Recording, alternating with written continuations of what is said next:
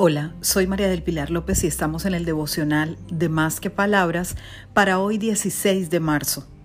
Deja el enojo. Te recomiendo leer el Salmo 37, 8. Refrena tu enojo, abandona la ira. No te irrites, pues esto conduce al mal.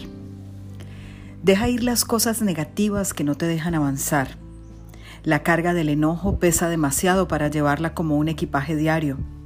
Los rencores, la rabia, la falta de perdón, las peleas hacen el camino más difícil y no dan buen fruto al final del día. Decide parar y abandona la rabia que te producen las decisiones mal tomadas, los conflictos y diferencias en tu familia, los sueños sin cumplir, las deudas, entre otras cosas. El alivio que te producirá es mayor de lo que te imaginas y es una decisión que no hay que postergar más. Feliz día para todos, para que conversemos más que palabras